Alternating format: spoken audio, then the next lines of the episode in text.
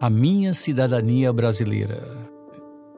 Esse é o assunto de hoje. Eu sou Walter McAllister e este é o podcast Café Espiritual.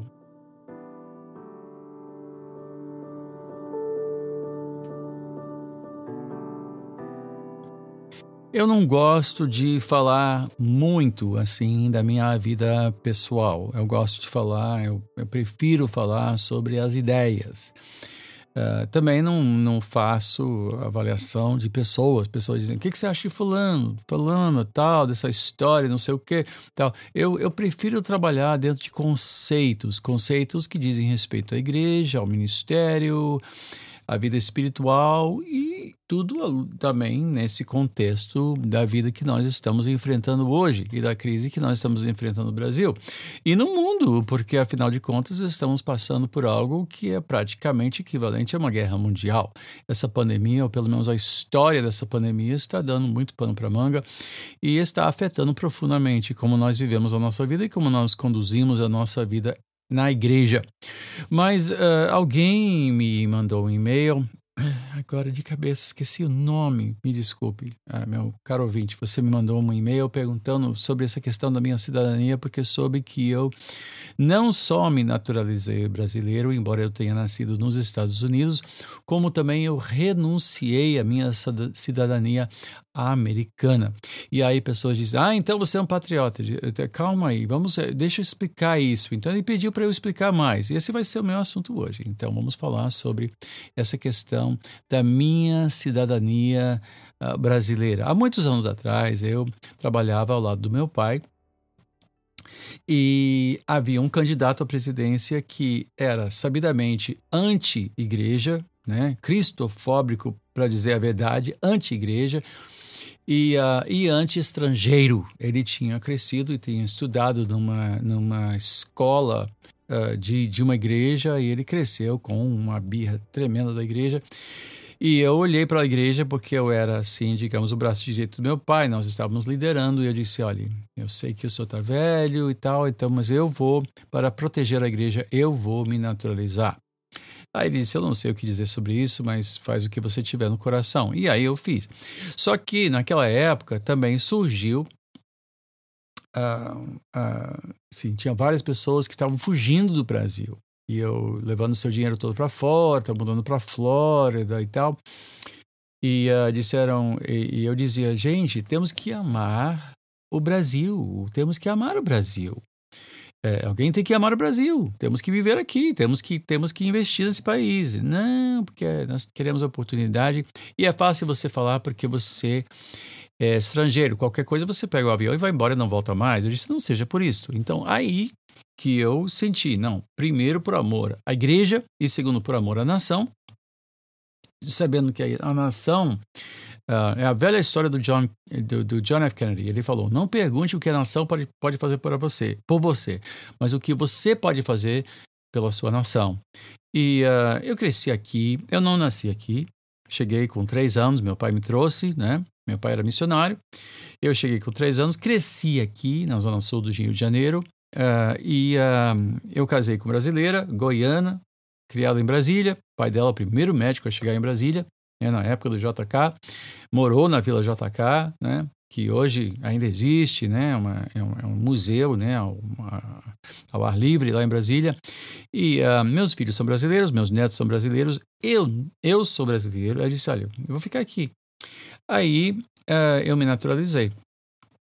E eu segundo os parâmetros da, da, da, do meu passaporte americano, qualquer um que batesse continência, jurasse lealdade a um outro país, perdia automaticamente a sua cidadania. Então eu presumi, eu presumi que eu teria que eu tinha perdido minha cidadania americana automaticamente porque eu tinha me tornado, tinha é, é, passado pelos passos, né? O, na época, o presidente José Sarney assinou a minha a, meu atestado de cidadania e então eu me tornei cidadão brasileiro para eu não poder ser assim um, exilado ou expulso do país, né? Por causa da minha fé e por causa da liderança e não também fragilizando a minha igreja.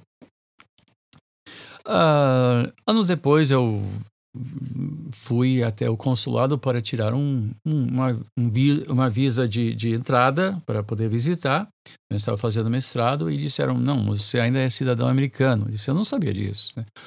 Uh, e uh, aí disse: não, para você deixar de ser cidadão, você tem que renunciar. Não adianta, se você pode ter dupla cidadania, mas uh, você só pode perder uma vez tendo nascido. Isso ser seu direito por, nas, por nascença, você só pode perder se você assim renunciar. Foi uma decisão lá do Supremo, lá nos Estados Unidos, numa, num período, né, nesse intervalo, e eu não sabia dessa decisão, não acompanhava. Eu vivo aqui, trabalho aqui, crio meus filhos aqui, criei meus filhos aqui, meus netos são aqui. Então eu não acompanhei.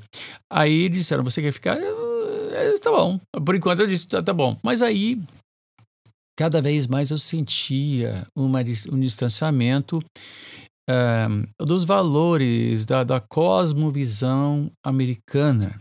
Né?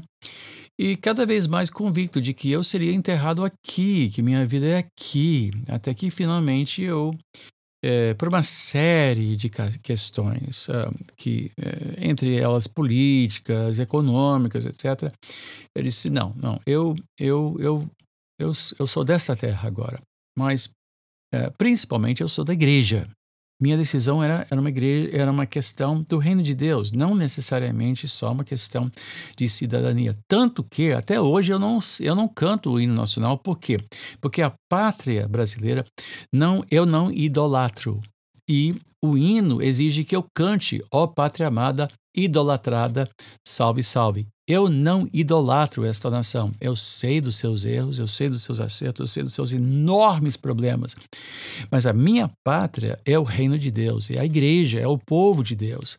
E é o, o porvir, onde nós teremos o nosso repouso eterno. Então, uh, de certa forma, eu assumi minha cidadania brasileira eu abri mão da minha cidadania americana, mas a minha cidadania mor, né, a minha lealdade absoluta é para com Cristo.